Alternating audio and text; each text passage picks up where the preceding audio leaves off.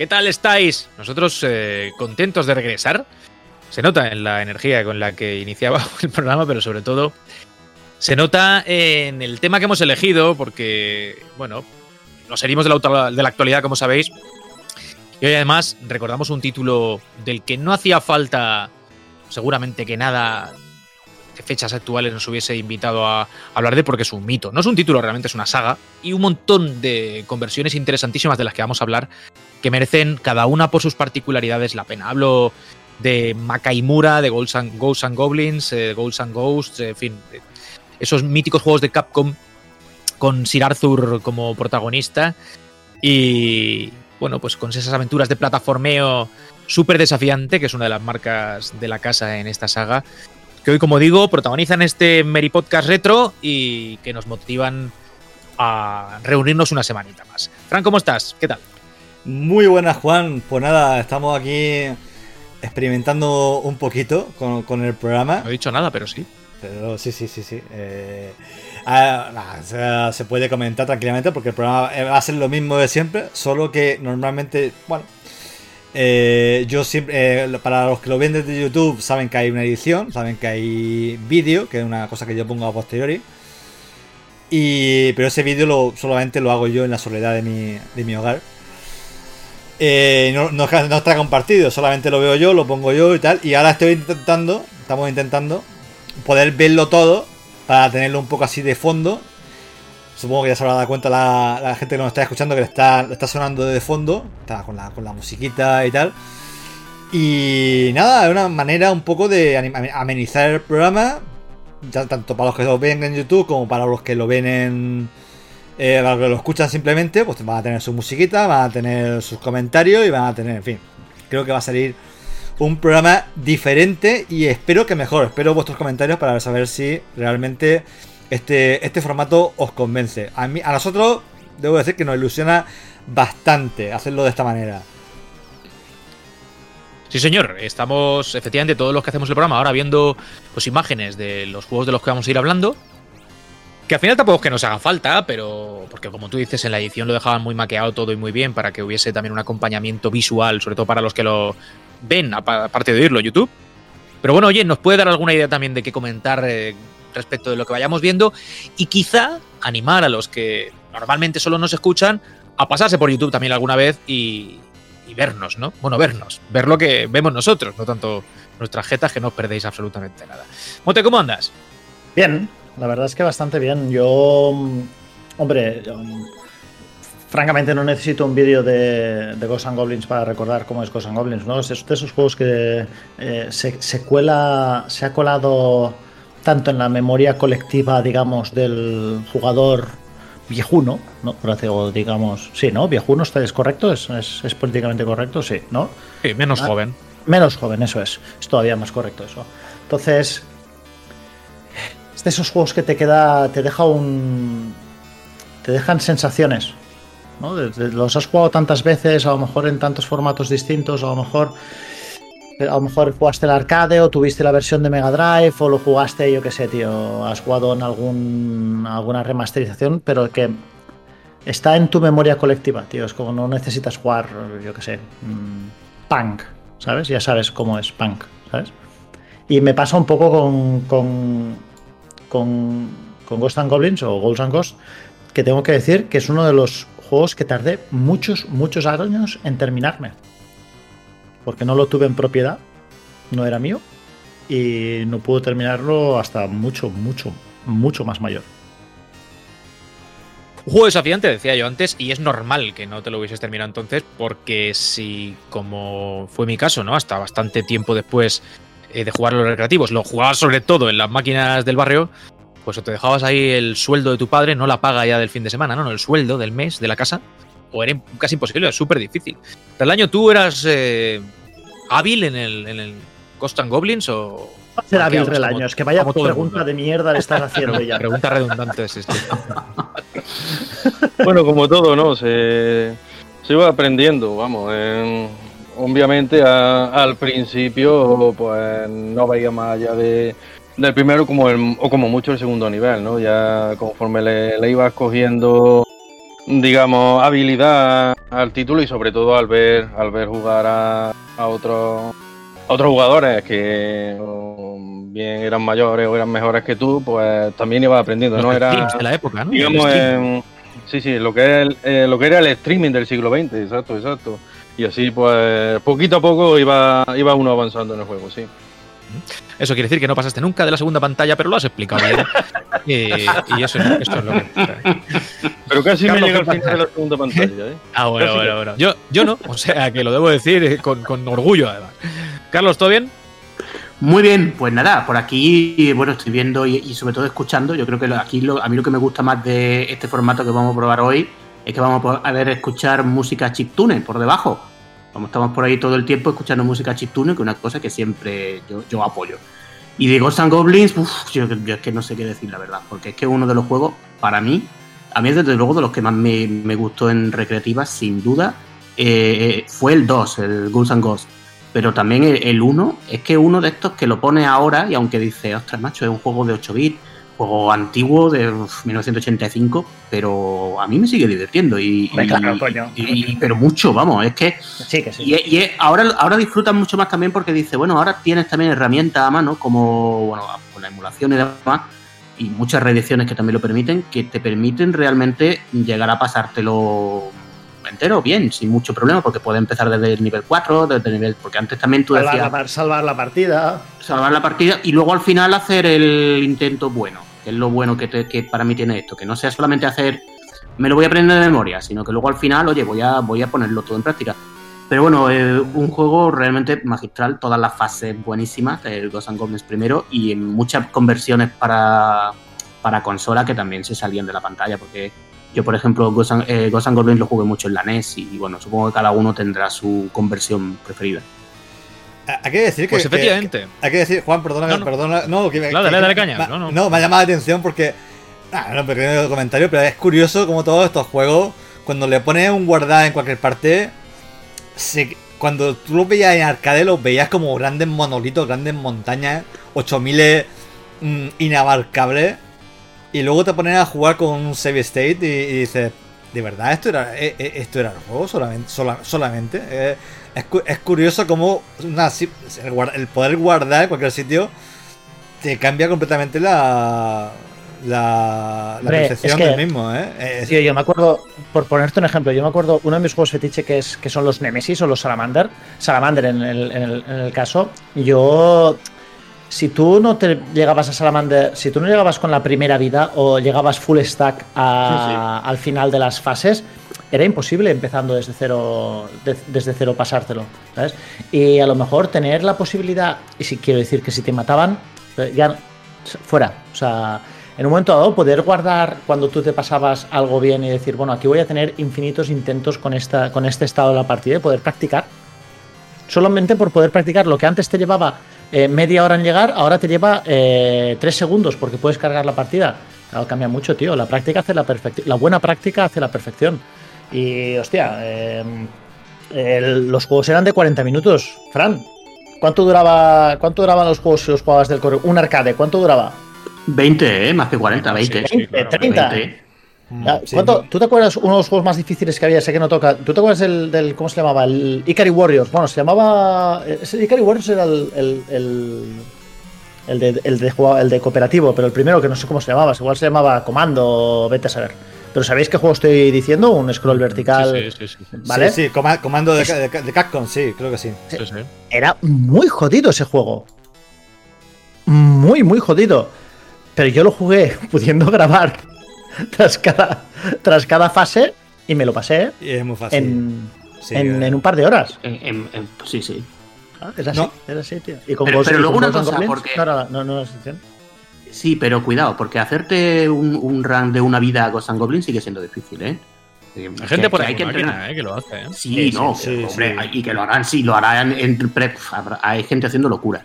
Pero quiero decir que cualquier jugador que hoy día coja el emulador y empiece a, a entrenarse haciendo eso, el objetivo de pasarse el juego con una vida, porque lo que dice Mote, en un Nemesis es totalmente, son juegos que es- están hechos para la primera vida.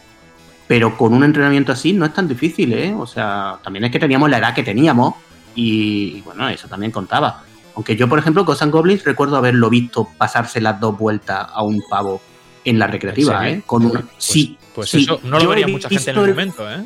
muy Vaya poca leyenda. gente. Yo, eso es mítico, pero bueno, El, Ese tío el está en su casa tan tranquilo, cenándose una tortilla francesa y no sabe que estamos hablando de él y que es un héroe, un jodido héroe, claro. el, el hombre, Pero- pero un el mito.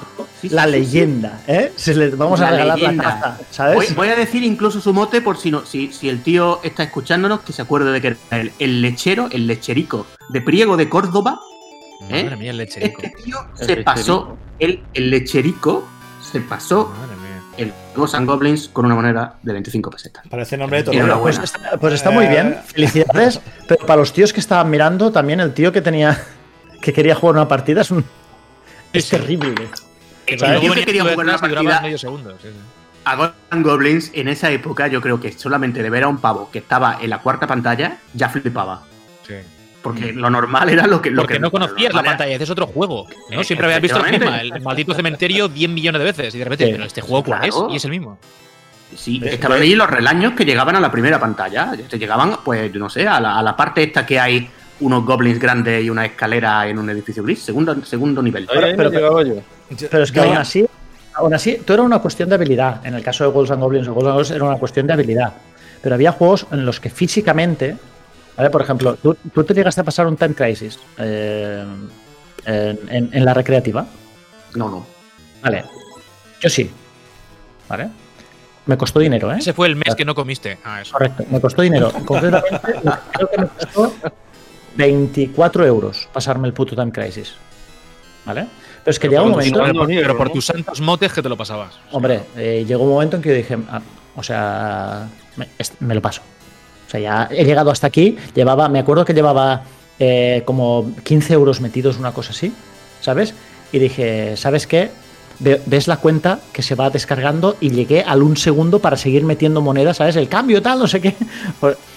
Pero físicamente tú no podías aguantar tanto rato con el, con el brazo estirado, ¿sabes? Disparando a la pantalla. Es, es otro, otro, otro. Claro, nadie se pensó. El, el el tío que diseñó el juego dijo: Oye, esto nadie.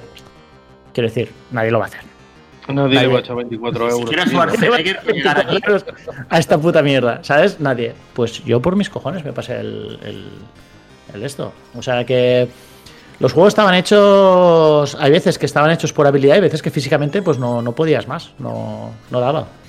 Joder, ahora he dicho- he dicho Time Crisis, tío. Y no se ha vuelto a hacer una puta mierda como la, la pistola del.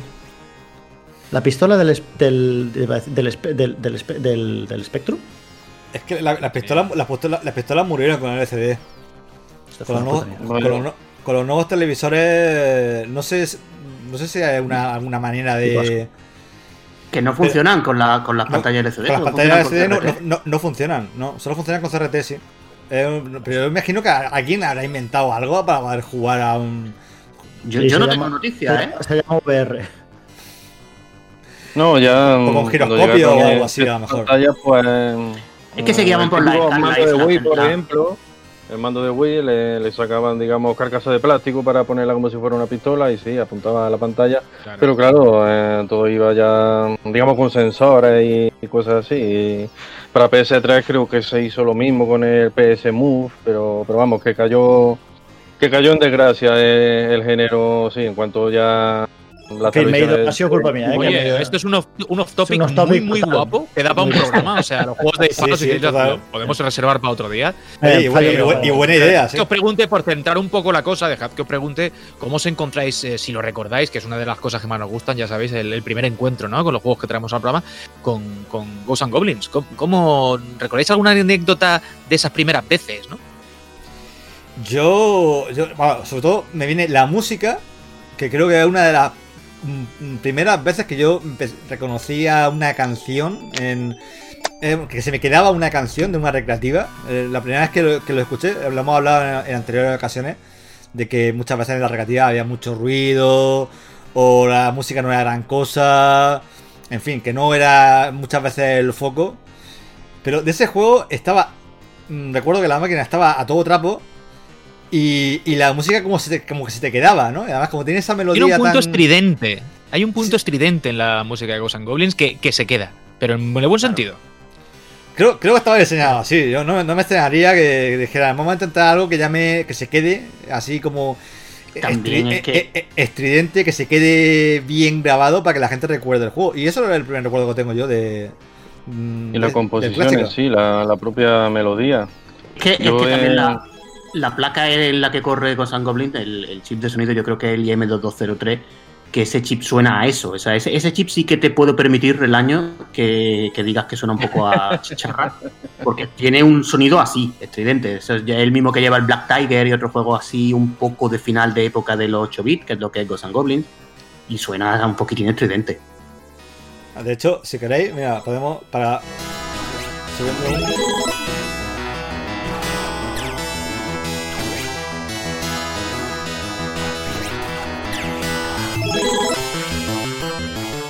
Esta, esta melodía es la clave, ¿no? Esta es la melodía. Esto y la música de del que esa melodía, claro, Eh, esa, melodía es un top. Esa melodía es un top de la historia de los videojuegos, Eh, seguro. es, es clave, eh, ese sonido a órgano, ese ritmo. Es que es una, es una cosa muy, Y de hecho se, muy se llamativa. incluyó en las entregas posteriores, por lo mismo, porque En digamos, es en bien marca de, de la casa. Totalmente, además. Yo creo que. O sea, creo que te- este juego tiene dos cosas, en mi opinión, que lo distinguen. O sea, simple.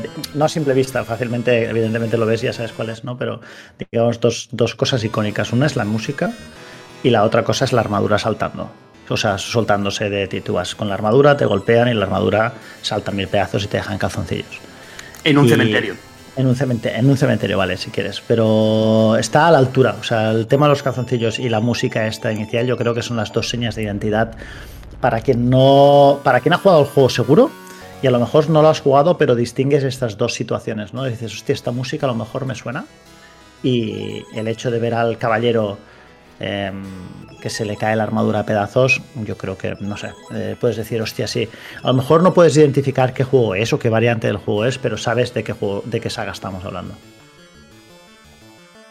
Pues yo, verdad- vamos, en mi caso recuerdo recuerdo que creo que fue en el mismo 85 cuando vi el, el juego por primera vez en, en un restaurante que, además vimos que era un local más o menos grande y tenía tenía dos recreativas una una venía con el con el Fenix que, que era un, ma- un mata marciano al estilo Space Invader eh, este que tiene eh, el que está visto como el primer final boss de, de la historia, ¿no?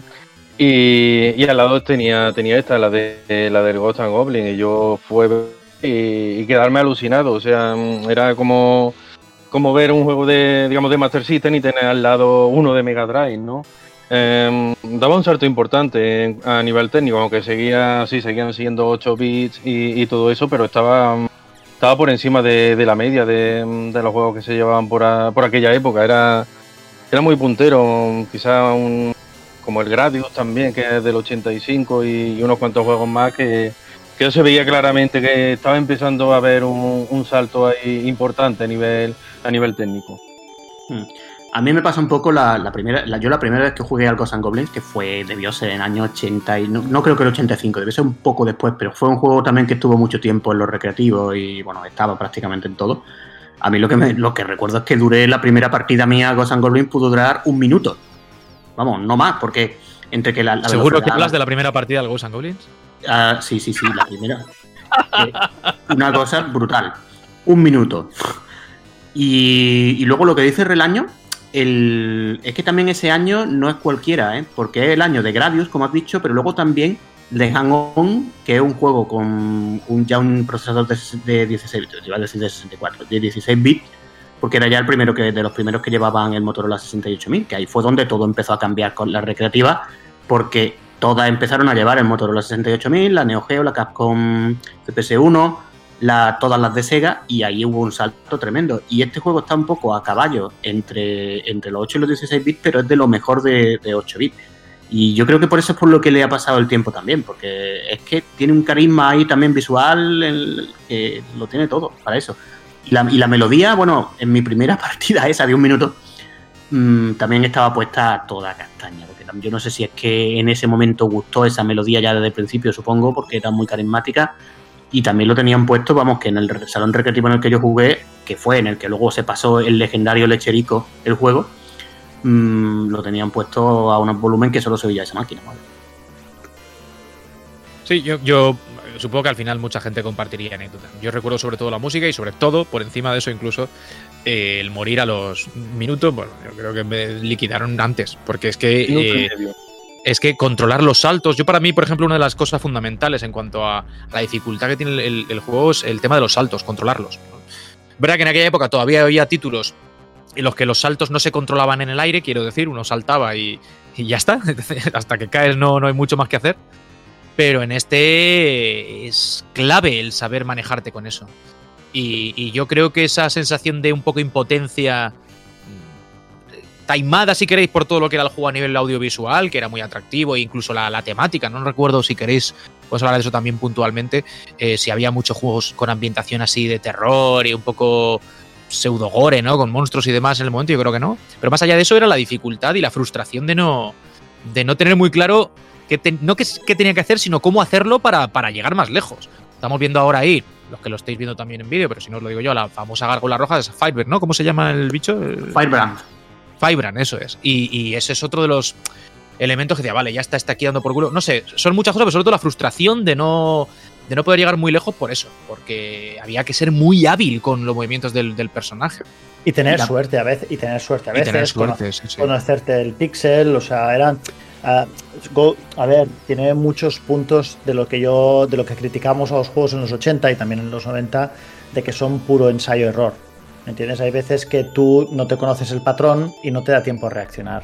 Y el, y el juego te va a matar. Eso es una estrategia que utilizaban muchos juegos en los 80 y también en parte en los 90, que eran muertes lo que yo llamaba gratuitas y un poco feas. ¿no? Eran muertes de, de las de, De echar sacarte mon- los cinco duros. de, ¿eh? de echar, de- de echar moneda. Échame Entonces- otro 5 Exactamente. Entonces, esto, afortunadamente, con la llegada de, de las videoconsolas, eh, desapareció.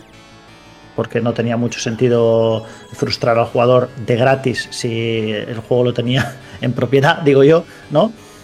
Eh, a lo mejor contra lo dejó, pero bueno, es igual. Eh, pero tenías esto monedas, o sea, era un, era un juego que para ser un maestro aquí dependía, no solamente dependía tu habilidad innata, que está claro, y aparte dependía de, las, de, la, de la pasta que te hubieses dejado en la máquina. O sea, Sí, sí. esto Y de- no sé. Espera, y en Ghost and Goblins de que no te cayera un arma que te fastidiara la partida. Que esa era otra. Y esa es otra cosa que, de la que el Toguro Fujiwara ha sacado muchas veces pecho, de que bueno, que, que también era parte del juego, que la partida podía Claro, cambiar en el momento RNG. que tú cogieras. Sí. Sí. te cogía, por ejemplo, ahora estamos viendo en la pantalla, eh, estás jugando con, con la antorcha. Esta. Antorcha. esta, hay partes del juego en las que como te No caiga, estás, jodi- estás jodido. no hacer. estás muerto. De hecho, de hecho yo, yo, yo tenía, tenía un amigo que me decía que si querías, si querías progresar, no cambiaras de la lanza nunca. Siempre la lanza. Que la o solo lanza el iba, cuchillo. sí, iba bien para todo. ¿no? Entonces, hay gente que prefería el hacha, hay gente que prefería a lo mejor eh, el, el- el cuchillo, como dices, pero vamos, que no, no soltar el. Si podías no soltar, no soltar la. Porque normalmente las otras armas, las que tenían menos rango que la lanza, eh, eran más poderosas que la lanza en sí. Pero, pero, tío, es que te tocaba el fuego y tocaban los putos enemigos que te venían desde arriba y, y, Muerto. mm, y mo- era morir gratis y perder una vida en, tan pronto en el, en el de esto, bueno, era cuestión de. echa- ponían a prueba tu paga. Y, y además arrastraba otra cosa que es otra decisión graciosa, que arrastraba el arma que cogiera hasta que la cambiase. Con lo cual, que no te caía otra, señores, aquí seguimos. Que eso sigue hasta en el, en el que ha salido ahora, esta semana, tú sigues así. Eh, Sí, sí, te mato, eh, y te mato y tú no cambias de arma. O sea, que y, también, y, y siguen también, que también hay armas que, bueno. ya- El mazo, el mazo, madre mía, qué malo, ¿eh? el, El mazo. el mazo es, es partida, ya puedes volver atrás, vamos. sí. No, estaba, no había un balance exquisito en el tema de, de las armas, ¿sabes? Había, No. una cosa, yo me acuerdo, hostia, esto pasaba en todos los juegos. ¿Tú te acuerdas de Nightmare, del juego de MSX? Eh, seguramente Arenas, tú te acordarás. Sí, sí, sí, sí, claro. ¿Vale? Ahí tú ibas con un arma y mm, si hacías mal el combo y en lugar de coger la, la- la doble espada o, o la flecha esa de fuego te tocaba otra puta mierda, adiós. Fin. Sí, sí, luego también el conocimiento, ¿no? De saber qué, qué- Sí. qué- cómo funcionaba cada cosa. No hablo, hablo en general de los juegos en- de la época Sí. en los que se te permite ele- elegir arma. Que era también parte del aprendizaje, igual que el ensayo error del que hablabas antes. Con las Sí. armas había un tanto de lo mismo. A veces las cogíamos por lo atractiva que nos resultaban y resulta que en esa fase en concreto Una puta mierda. no servía para nada. Pues era multiplicar por 10 la dificultad del, del- del- del momento.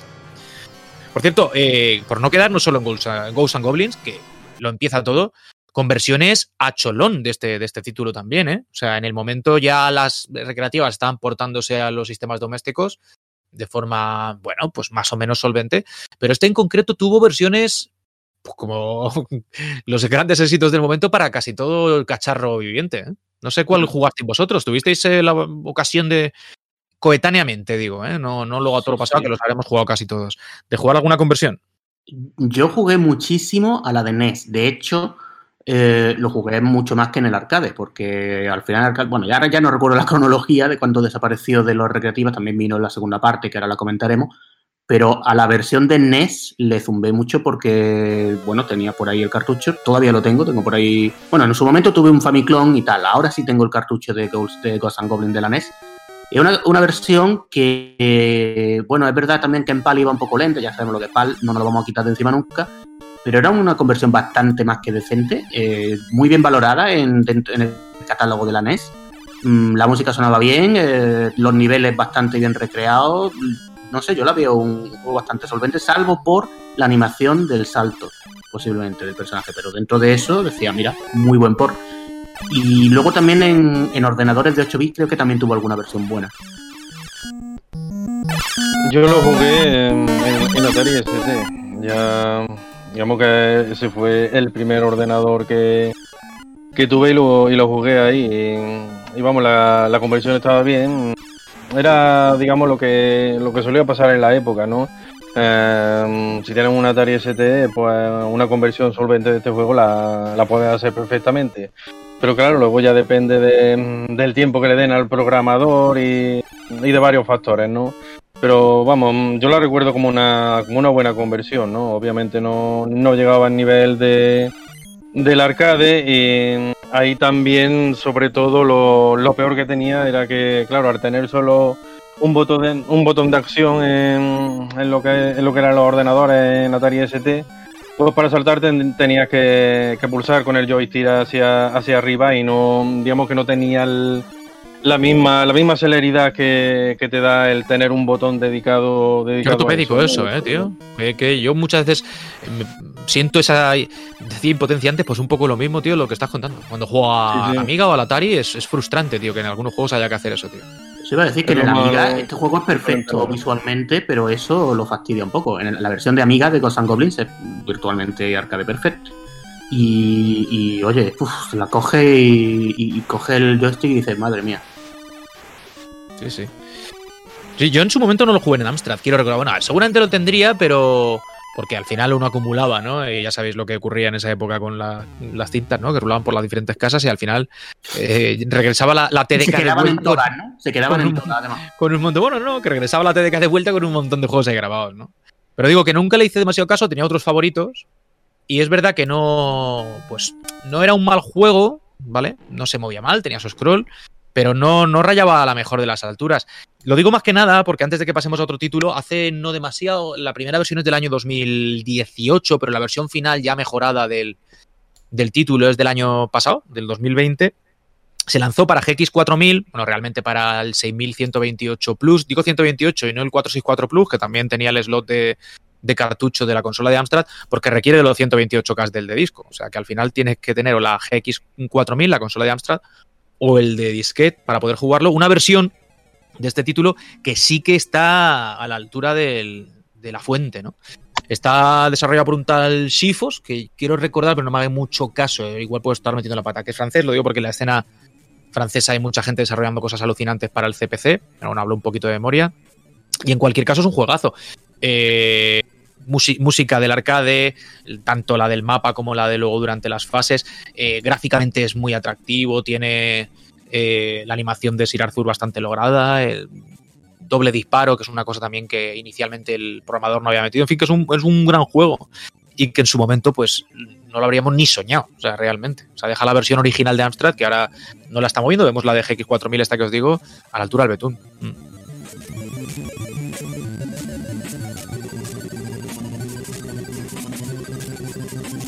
Ahí está, sí, sí. Juegazo, sí, sí, pero vamos, esto es de ahora. O sea, en aquel momento nos habría dado el pasmo. Ya nos daba el pasmo. Ya nos daba el pasmo, sí, sí, es verdad. Bueno, lo de las conversiones en ordenadores y máquinas de la época era un poco lotería. A veces te encontrabas cosas muy buenas, otras veces te encontrabas cosas muy malas, otras. Realmente veces- no. Había de todo. Había, a, a- a veces, a veces te sorprendía. A veces había. O, o que bueno, que no eran maravillosas, pero. Plan, obviamente. jugábamos basura porque no teníamos el espíritu No, crítico había- para juzgar que estábamos jugando basura. Y no pasa Ah, nada, tío. Había cosas así. chulas. Había conversiones mejores y peores en todas las máquinas, ¿eh? Pero obviamente. Depende de la compañía también. Depende de la que- compañía, depende de, de los programadores, porque era una época en la que, que, te- que tu cara, que lo que lo hacía generalmente un programador, eh, o y entonces pues, dependía un poco de la habilidad de ese programador, también dependía de cosas como que si tenías, muchas veces he leído un montón de veces de historias de que decían, venga, haz conversión de esta recreativa famosa, porque compraban la licencia en plan carnicería al kilo. Y, y ahora vamos a hacer este juego que tenemos la licencia. Venga, tira para. Y te decía, y decía, bueno, ¿qué tengo para. Tengo el código fuente, tengo. Tengo los gráficos que han usado. ¿Qué, qué tengo? ¿Qué tengo para hacer este, esta conversión? Y decía, mm, pues no tiene, no, no nos han dado nada. Nos han dado unos cuantos documentos en japonés, que no tenemos nadie para, para traducirlo. Y aquí tienes un montón de monedas, vete a la, A la recreativa jugar. Vete a la recreativa, vete a la recreativa y empieza a mapear la- las fases.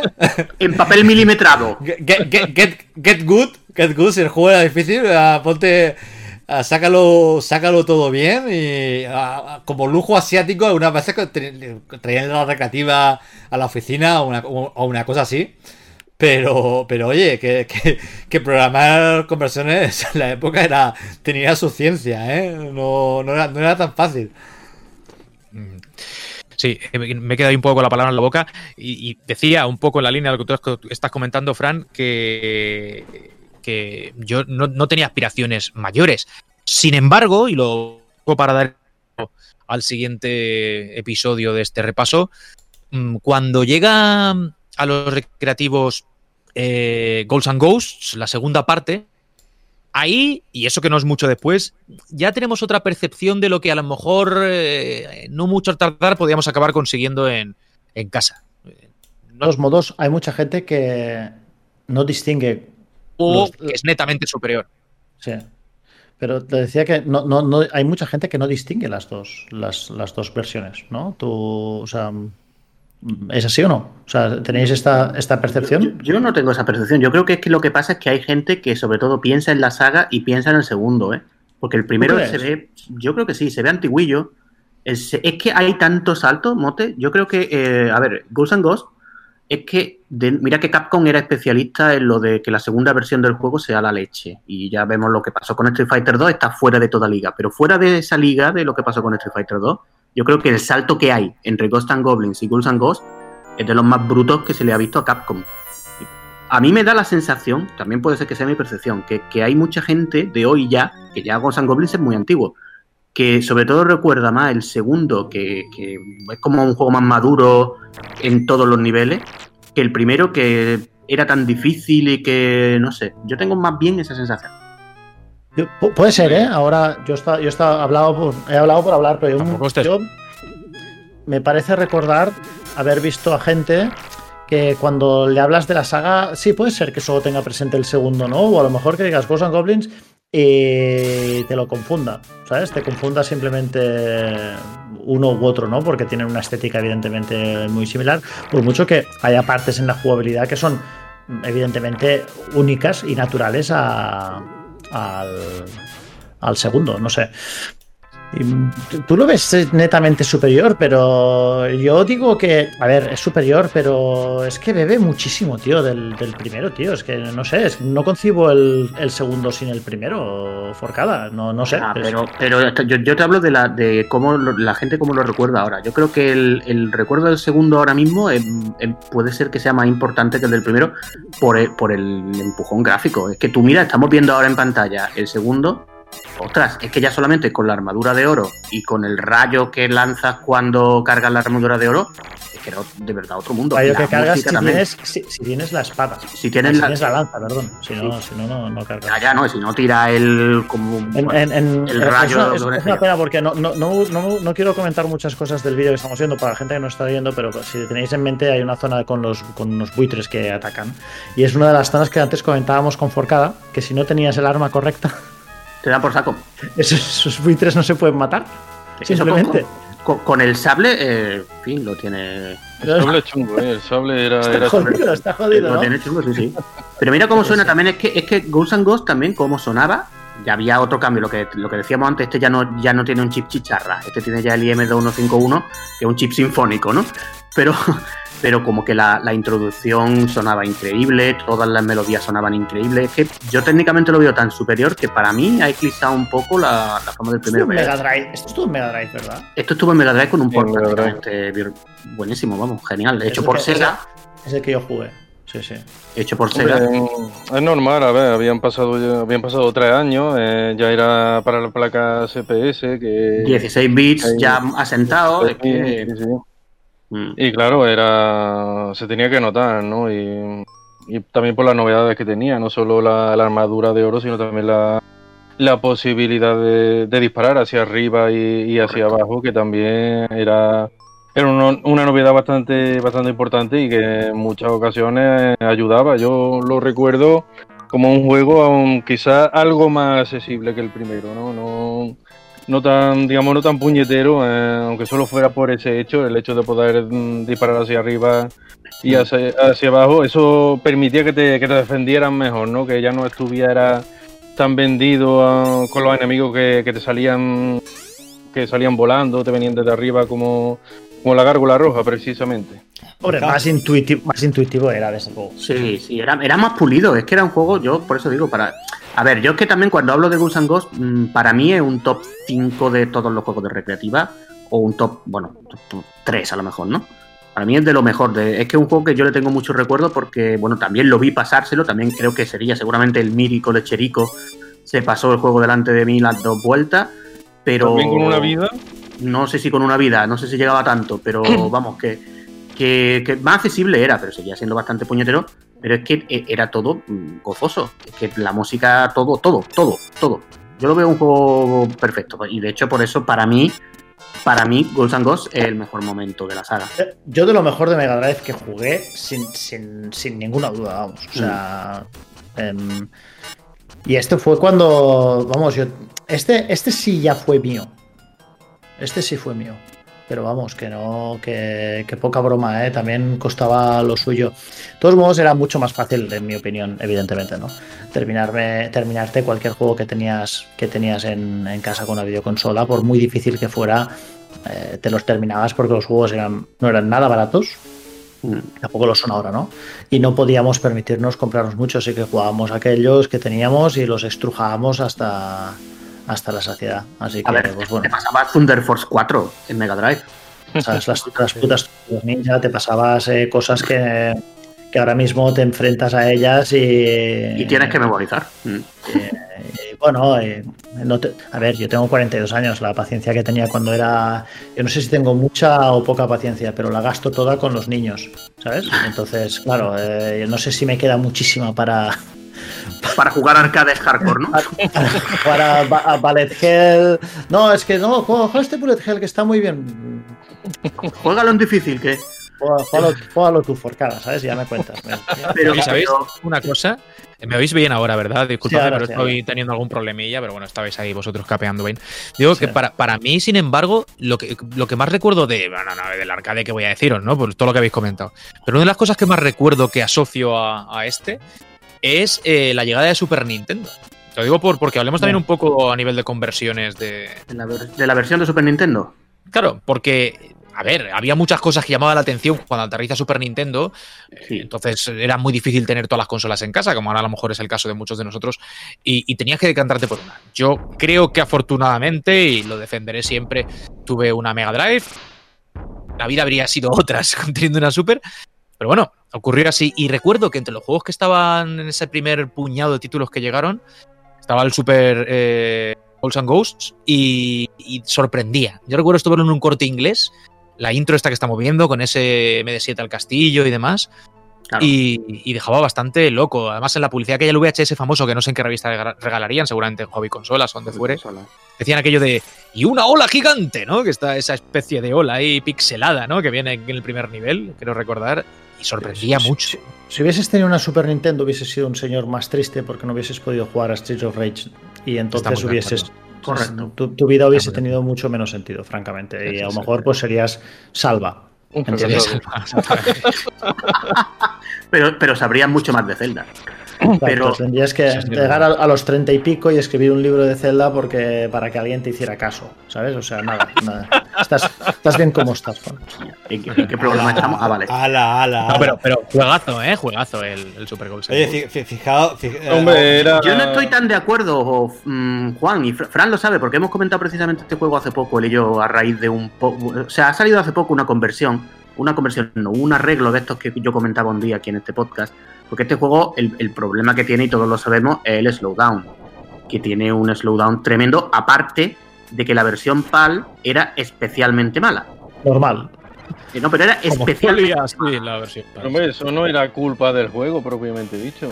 bueno, pero Pero- ya, si encima del Aquí slowdown teníamos que esa llevaba- desgracia, vamos. Eso es. Bueno, pero. Una la desgracia. La des- no había ninguna desgracia. Una, ¿Es una desgracia que, que- que tuviésemos más velocidad de refresco? Eso no, es una, eso no es una desgracia, eso no es una bendición. Bueno, Lo que pasa la es que, cu- claro, Pero evidentemente. hombre, no se aprovechaba, no se pues aprovechaba. claro, no te jode. La, la cuestión es que eh, yo Ghouls and Ghost, eh, Super Ghouls and Ghost, para mí mm, le- se les quedó un poco media. Porque, a ver, yo lo esperaba con muchísimas ganas, porque era es que una saga que a mí ya me gustaba mucho entonces. Y para mí fue un poco decepcionante dentro de que me gusta. O sea, yo un juego que, lo, que me sigue gustando, pero no a la altura de los otros dos, ni mucho menos. Porque para mí lo del, lo del doble salto y esta orientación de vamos a poner plataformas largas y, y luego eso no funcionó primero lo del salto y luego para mí tampoco funcionaron las fases avanzadas del juego porque la primera era un poco más estándar de lo que había sido siempre la segunda me gustó bastante la del barco pero luego había una en la que intentaban ya sacaron el músculo técnico de Super Nintendo te metían algunas rotaciones que a mí no me terminaron de gustar esa fase porque ya digamos que el ritmo de juego era otro y independientemente de la velocidad y del sistema PAL el ritmo de juego de Super Ghouls and Ghosts a mí no me terminó de gustar nunca y luego está el problema del slowdown, que ahora recientemente, y eso con un par de búsquedas de Google, pues hay alguien que lo ha arreglado. Y en una Super Nintendo real de ahora mismo, pues tú puedes cargar una ROM de Super Ghouls and Ghosts en la que apenas hay slowdown. Y eso cambia el juego. O sea, ahí yo tengo que admitir que es mucho mejor de lo que yo recuerdo. Pero sigue sin gustarme tanto como Ghosts and Ghosts el primero. O sea que si el que tuviera Super Nintendo y Mega Drive en aquel momento, yo creo que en Ghosts and Ghosts salía ganando con la Mega Drive. Hombre, Sí, formaba parte también de, de la guerra esa de, los- de las consolas de los 16 bits, ¿no? O sea, Mega Drive tenía una conversión muy buena de, de Van Gogh, que, que además la, la programó, la desarrolló Sega, porque por aquella época Capcom aún tenía prohibido eh, programar para consolas de, de la competencia. Y ya en Super Nintendo, pues llegó, llegó este- esta nueva entrega, que no deja de ser la, tercera entrega de, la saga, solo que salió en Super Nintendo en lugar de, en recreativa y, vamos, también tiene, también tiene muchas virtudes, o sea, como, como juego y como entrega de la, de la saga es, más que digna, al menos, al menos para mí, eh, y en su momento so- sorprendía bastante, sobre todo por eso, por, por tener, digamos, una nueva entrega de, de una saga que había jugado tú en la recreativa, pero en exclusiva para, para consola, como, como también pasó con, con Final Fight, por, por ejemplo, ¿no? Mira, yo voy a invitar, os voy a invitar, aprovechando esta nueva tecnología punta que estamos usando, ¿vale? Eh, voy, a, Tecnología retrofuturista. mira, os voy, a, ense- voy a subir el volumen. Tenemos De- Blast Processing hoy. Esto sería, esto es para todos, porque esto es audio. Esto es el arcade, Golden Ghost. La, la intro, ¿no?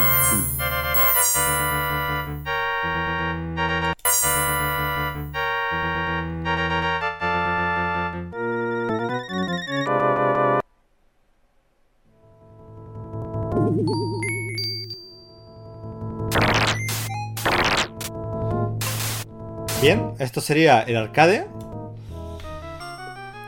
Que no puede ser más épico, ¿eh? Buenísimo, que- tío. que- que es Que no, puede- no se puede hacer mejor, es que no se puede hacer mejor. No se puede hacer mejor. La melodía es eh, eh, icónica.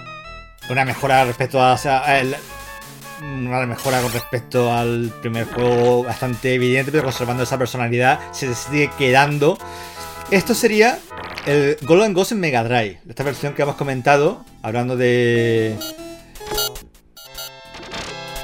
Que, debo decir que el Yamaha suena bastante bien aquí, ¿eh? Sí, sí, sí. Pero claro, no es el IM2151. Lo hemos dicho muchas veces. esto.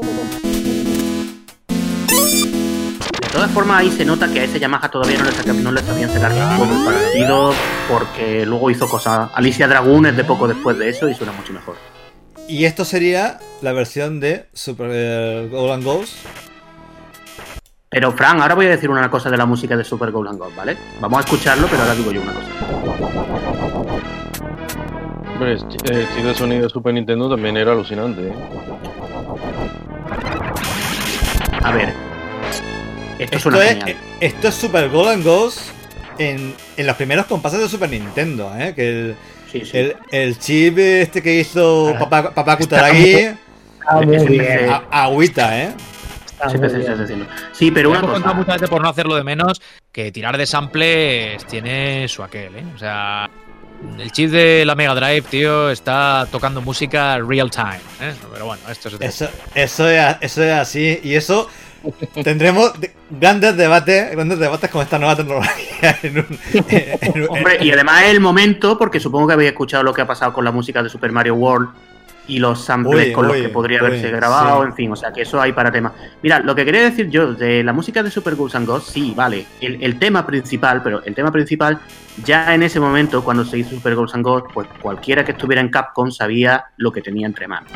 Y, y, bueno, pues sabía que tenía una joya de la música de videojuegos de las más grandes. Pero luego, eh, a partir de. Por eso, yo por eso digo que Super Ghouls and Ghosts me parece que se viene un poco abajo en todo. En el cuarto quinto nivel hay un par de melodías que suenan mal. Que suenan mal. Es que la armonía no está bien con la melodía. Que es que, es que no suenan bien. Su- Suenan. eh, eh, Esta, por ejemplo, ahí se escuchan algunas Odio cosas música. que suenan no a la altura de. de- Escuchad, escuchad. Ese, ese crew también es el nivel que tiene rotaciones, ¿no? Sí.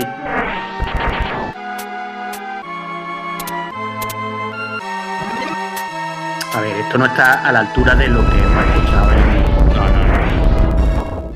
Este nivel en concreto a mí me parece muy flojo. Y bueno, yo sé que a quien le gusta este juego mucho, pero a mí me dejó muy, muy a media este. Fran, ya que estamos oyendo la música de estos tres, que son un poco los más representativos, pon también, y hablamos aunque sea 10 segundos, de la versión de Super, Supergraphs. Ya sabéis, esa consola eh, hermana, no sé si llamarla mayor, menor, pobre, rica, no sé exactamente cómo llamarla, de, de, de PC Engine, eh, que salió con un catálogo exiguo, pero que tenía también su, su versión de, de Ghosts and Ghosts y que además está muy bien. Tiene muy, muy, buena, muy buena pinta gráfica y Y también a nivel sonoro. ¿eh? Está muy bien el juego. A mí me, me, me mola, lo juego bastante. Se mueve muy bien y, y es una gran conversión. Seguramente de lo, de lo más decente, si no lo más decente de Supergraphs. Sí, junto con 1941. Sonido muy neck ahí, ¿eh? Pero suena mucho, suena más cercano a la recreativa. Bueno, que suene más cercano no quiere decir que suene. O sea, No, a mí pero- sí, sí. que haya variantes sobre el tema original me parece bien. Pero me refiero al nivel de calidad de sonido, no de la. O sea, Visualmente está, está muy bien. ¿eh? Muy bien. Eh, Esta es una versión muy de lujo, ¿eh? Porque Sí. Sí, una, sí, bueno, sí, sí. una Super Grab no, no la tenía todo, no la tenía todo el mundo. Bueno, No, no. Ni, la y tenía ahora, ni y la ahora tiene, ni- y ahora ni te cuento, yo lo he intentado y no he podido, ¿eh?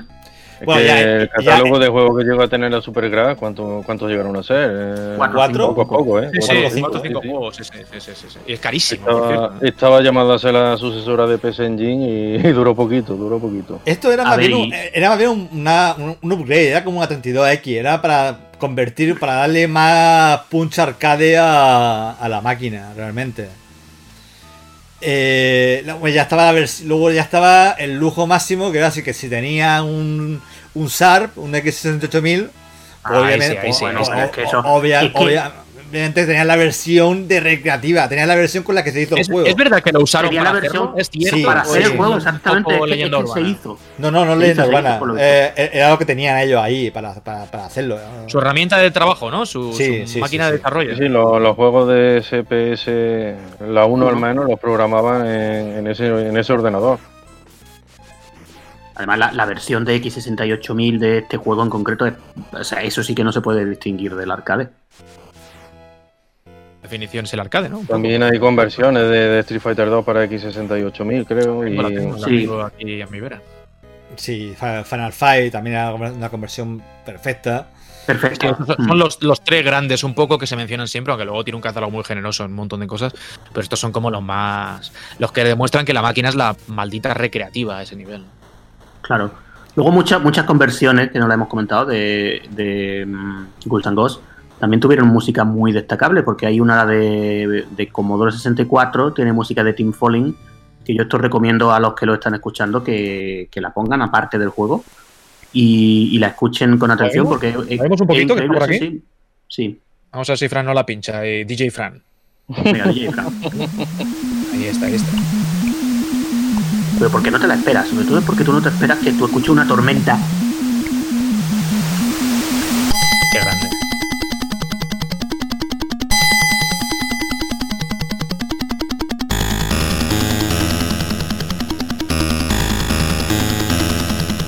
Suena el jodido sí, ¿eh? Es que es increíble. Y lo de este hombre con este chip era otro nivel, ¿eh? Lo Falling. Espera, espera, vamos a escucharlo, vamos a escucharlo.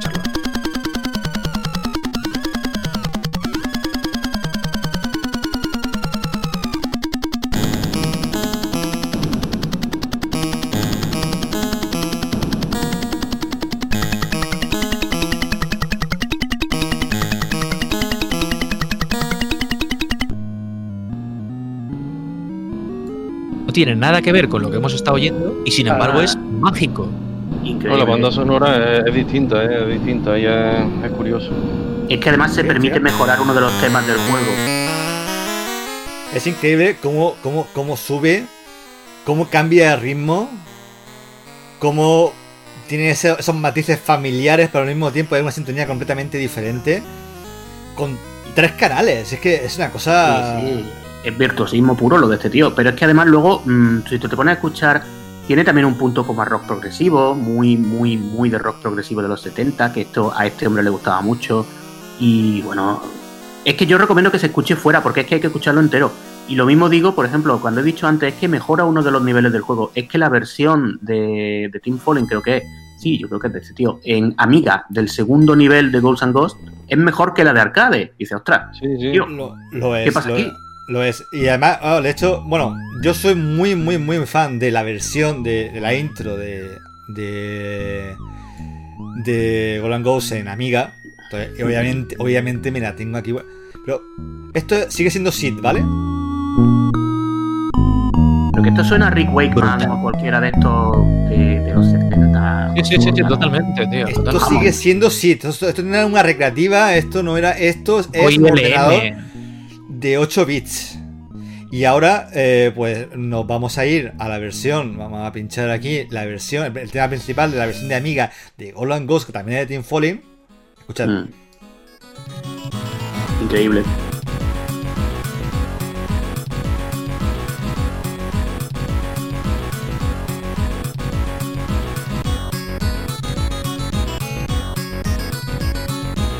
Aquí sí que hay un punto medieval. Otro rollo. Sí. Otro rollo. A mí Otro este rollo tema- totalmente. esto es Golan Ghost, en- realmente, en, en- en Amiga. Y. Sí, que antes, antes no lo hemos comentado, ¿no? Lo de las conversiones a ordenador de, de Ghosts and Ghosts, pero, pero tenían eso, tenían una banda sonora Nosotros no. nueva. no- eh, yo no recuerdo que cuando la, escuché, eh, cuando la escuché en Atari ST, eh, al principio me decepcionó porque, claro, no era la banda sonora de la recreativa, pero conforme me puse a escucharla y a pasar niveles, y, incluso lo que decía Forcada, ¿no? que hay niveles que son mejores las melodías que, que la recreativa y, y al final pues, pues acaba, acaba alucinando ¿no? con, con este, digamos, añadido a esas conversiones. Es, curioso, ¿no? De un juego japonés que un tío en, en el Reino Unido le encarguen que haga la música para una conversión y te haga esto. Y bueno, y no sé si conoce al personaje un poco, pero el personaje también, eh, o sea, es un poco especial. No habla eh, a, veces habla con poco respeto de su propia música. Yo le he escuchado podcast y esto, pero bueno, el tío era un genio. ¿Por qué pasaría esto? Eh, lo estaba pensando, ¿por qué? Porque es. eh, ¿En qué momento alguien, teniendo la licencia de Capcom, por qué la gente de US Gold dice, no, no, no, no, eh, llamada a este y que haga lo que le dé la gana con la música? Porque ya lo tendrían, en- lo, ten- lo tendrían ya en nómina, ¿eh? Este hombre estuvo Sí, siempre. pero, pero, en- pero, pero lo fácil era decir, vamos a llevar todo el juego. No, no, no, no. La música. Tal. Dejádmela a mí, ¿no? La sí, música va por, por otra parte. Va por otro lado, ¿no? Como- Mientras que en consolas había más control, ¿verdad? En, en- en ordenadores siempre pasó esto un poco. Era como, bueno, ya una vez rota la barrera o saltada la, la distancia que separaba los arcades y, y las licencias y los controles desde los equipos de desarrollo del primer juego, una vez que llegaban los microordenadores era como, bueno, la guerra, la selva un poquito. Que- Pero en consola también, no, también sí. se dio, en consola también se dio algún que otro caso. eh, recuerdo de del Batman Returns de, de Mega CD, que, que digamos que podían haber metido ahí la banda sonora tal cual de, de la película, pero pero ahí un, compositor hizo Spencer Nielsen, sí, De, Spencer de todos modos, has dicho que esta era la, la- la de la amiga, ¿verdad? Nosotros no pudimos verla porque éramos gente normal y si tú la pudiste ver, pijo de mierda, no nos interesa vete por la- El, el ordenador aspiracional, recordémoslo. el, el- el ordenador que más menti o sea, el, el orde- más frustrante para la gente que no lo tenía. ¿no? Sí. Que todas las- Todos vimos un montón de juegos de anima eh, de, anim- de amiga en la parte de atrás de nuestros putos juegos de Amstrad. Yo me quedé las- a medio camino. ¿eh? Capturas Yo en- amiga, una capturas en amiga y pensabas, atraviese. ¿Sabes? Muy bien, muy bien. Yo no, tengo ningún problema en conducir mi Seat Ibiza mientras tú llevas tu Porsche Carrera, cabrón. ¿Sabes? Esta era la sensación de los que, más o menos, ¿eh? De los que... Oye, si el otro lo convirtieron un montón, ya hemos hablado de algunas pocas, este también se ha convertido para, para un montón de máquinas y ya por, por, eh, por fechas, evidentemente posteriores, había otras muchas ahí en el mercado, eh, ha tenido conversiones en máquinas bastante curiosillas, ¿no? Teníamos por ahí ahora, Me imagino que nos pondrá en algún momento la de Wonder Swan, por ejemplo, ¿no? Es un poco especial, es diferente, pero tiene también su encanto, ¿no? Le tiene mucho encanto, ¿eh? Visualmente, realmente es, muy bonita. Para el que le guste los juegos portátiles. Claro, hoy en día es un poco dura de ver, pero Un poco del Incluso rollo ser deforme. considerado un juego nuevo, ¿eh? Aunque claro, está, está basado en, en los títulos previos, pero digamos que lo que es el desarrollo, la estructura Sí, de nivel todo eso es nueva.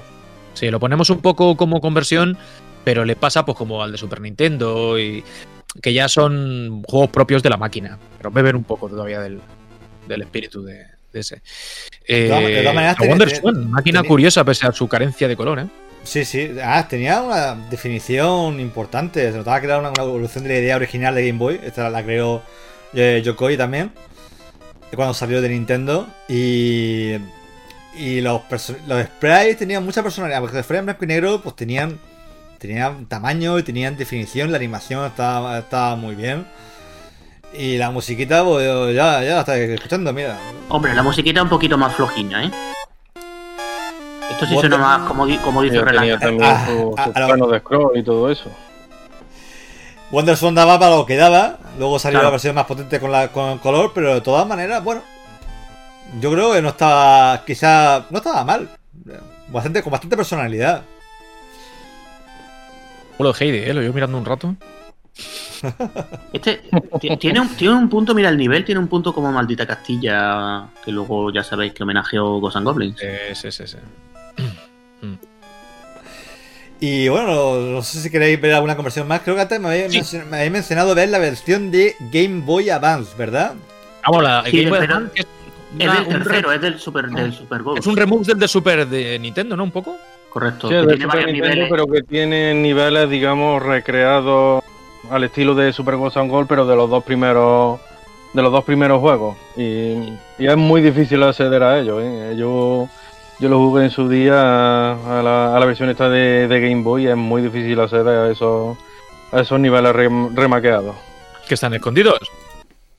Mm, Son, están en caminos alternativos, digamos, pero, pero si ya, digamos, es jodido de por sí eh, ir superando niveles normales. eh, lo que es llegar a los niveles alternativos ya es para, vamos, para auténticos maestros de, de esta clase de juego. ¿Qué consolón es Advance? Lo diremos pues, cada vez que hablemos de ella. Y qué colorido, eh, qué maravilla. Es que es la leche. Y, y debo decir también, que bueno, esta obra purista que que está diciendo Juan, que ya sabéis, esa versión morada con la que nos ilusionamos al principio, pues no deja de ser un poco un, un dolor de muela jugarla.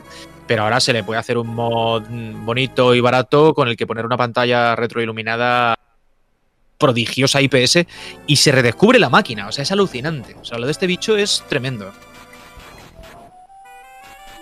Pero eso, Relaño, esos niveles ocultos que había, ¿no, mm, no, eran, ¿no había también algunos descartados del juego que lo, lo recuperaron luego?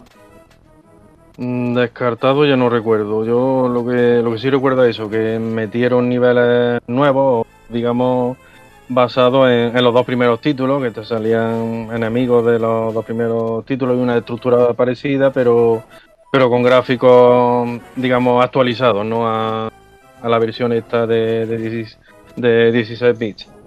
¿Consta que tenga también los slowdowns que decías tú antes, Carlos, o esto o no? Yo, ahora, ahora que lo estamos viendo en el vídeo, aquí no los veo, pero me parece que sí que había algo. Es que ten en cuenta que el slowdown yo creo que lo había incluso en Saturn, ¿eh? O sea, en- el Super Ghouls and Ghosts salió también en Saturn, en un recopilatorio que hay con los otros dos, que está, creo que no está en PlayStation ese.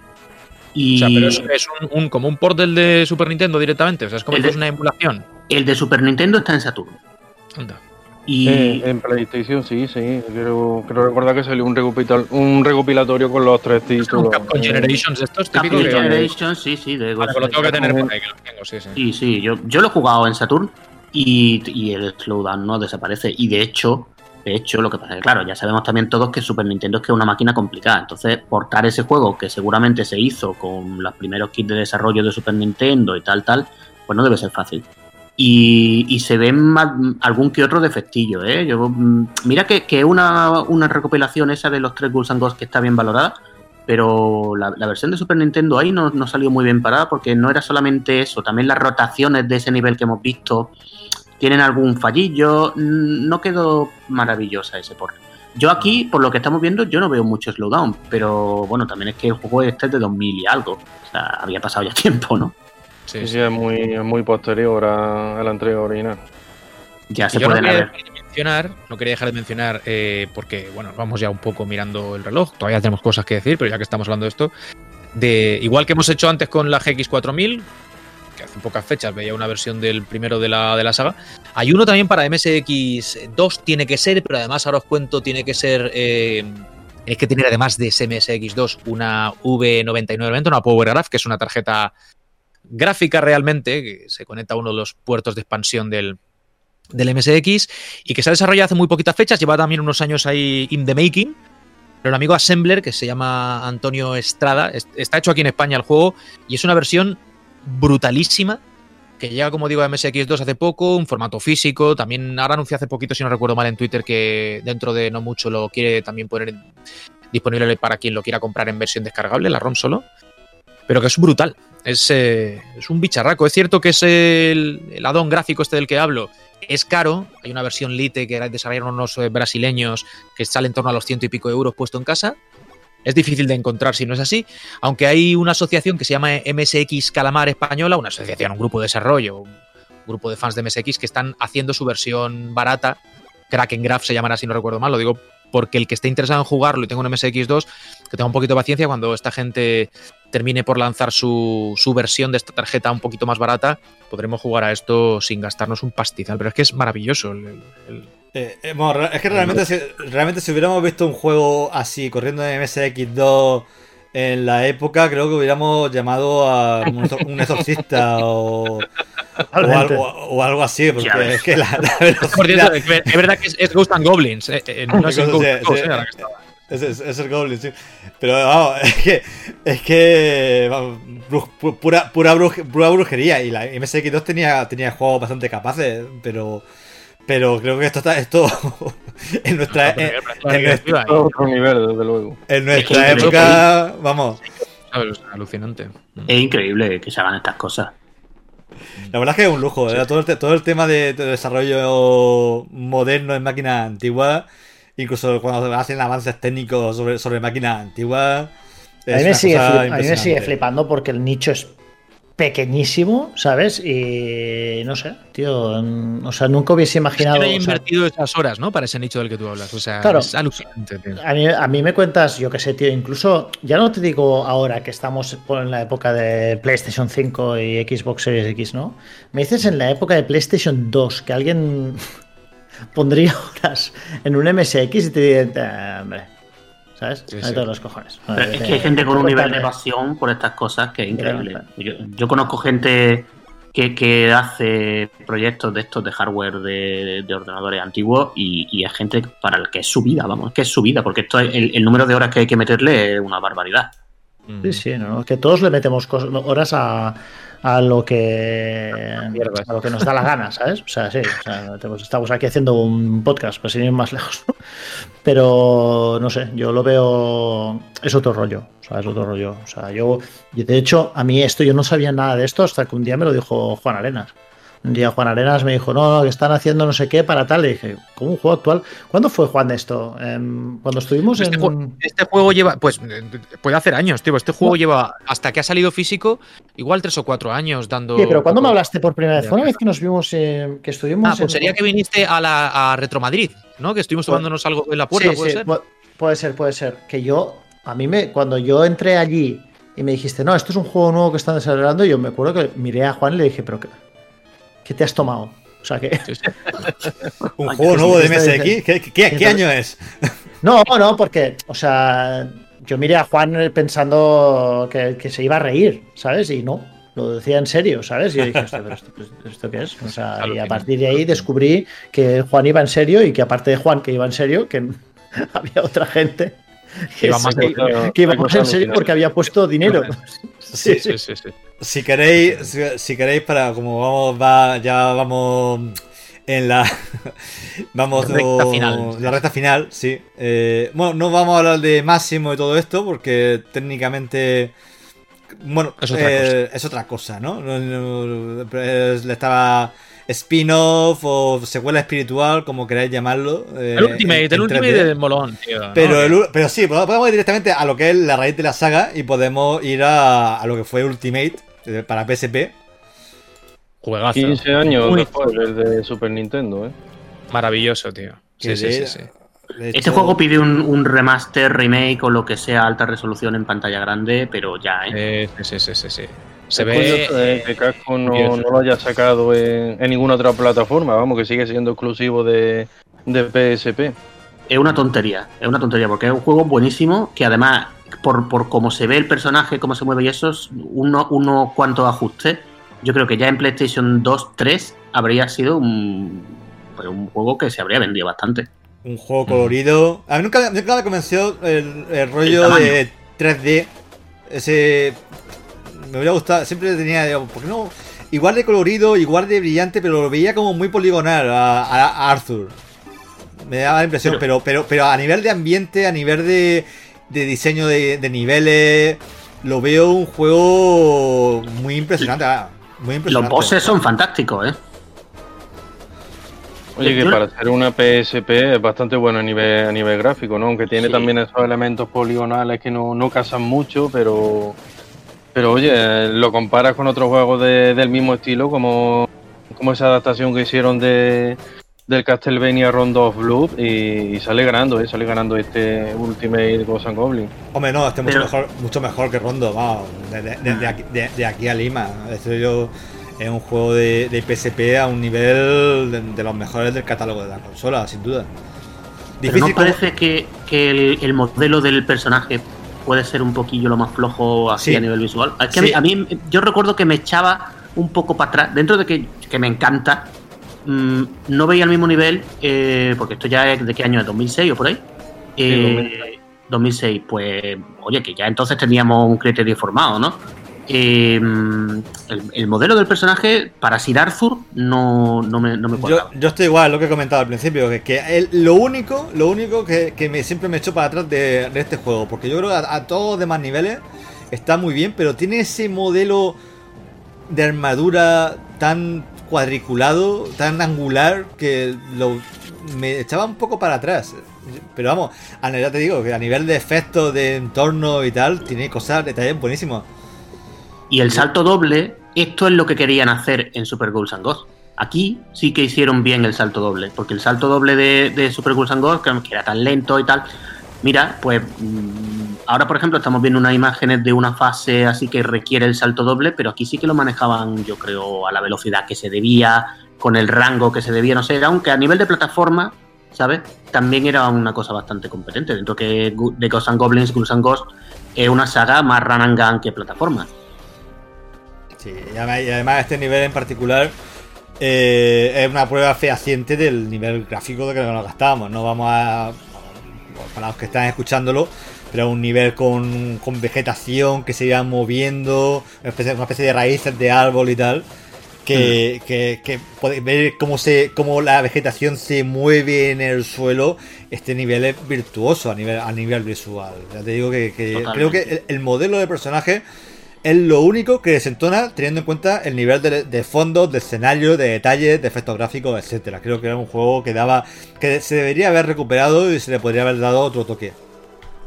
y, bueno, en fin, es que es que es lo, que pasa muchas veces que hemos comentado algunas veces. Este juego, mm, la escena no oficial, ha hecho con él cosas que se ven increíbles. Y en cambio Sony pues, y Capcom pues, tendrían ahí una cosa que yo compraría y, no nos dejan. En fin, que este juego simplemente subiéndole la resolución al doble se ve actual.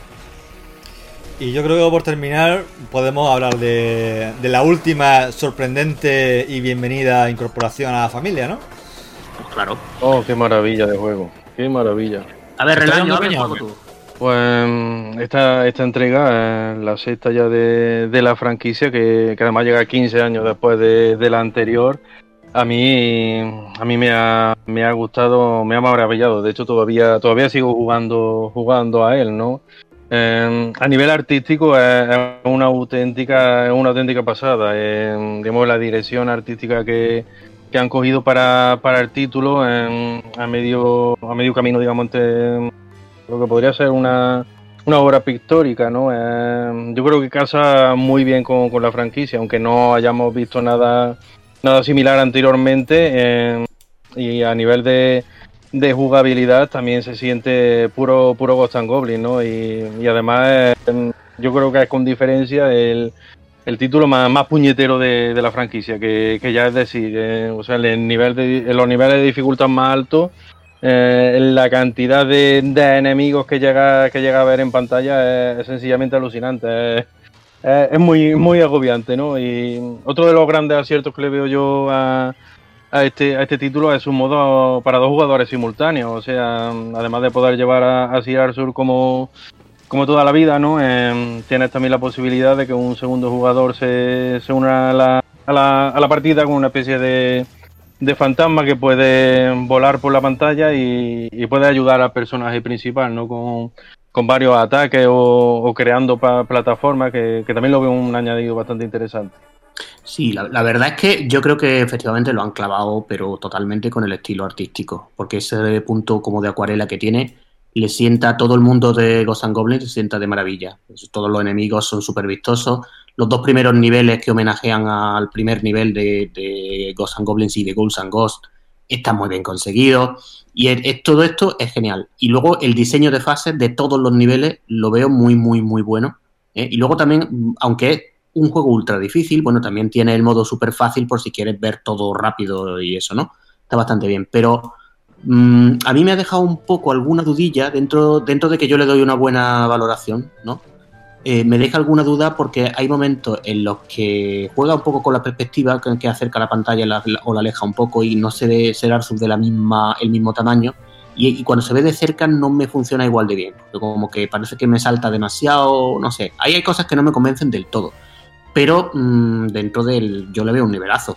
Y bueno, y supongo que es un juego que lo terminaremos viendo en más consolas, porque esto está ahora mismo en Switch pero es el Resident Evil Engine y con lo cual pues yo entiendo que será un juego que lo terminaremos viendo en máquinas porque eh, yo lo veo claramente hecho para pantalla grande, ¿eh? no lo veo para, para jugarlo en la pantalla portátil, no es. Este juego está hecho para pantalla grande, aunque a lo mejor es- eso que estoy diciendo yo, pues está hecho por mm, pensando un poco en la pantalla pequeña, no sé. Pero vamos, dentro de todo lo veo un juegazo.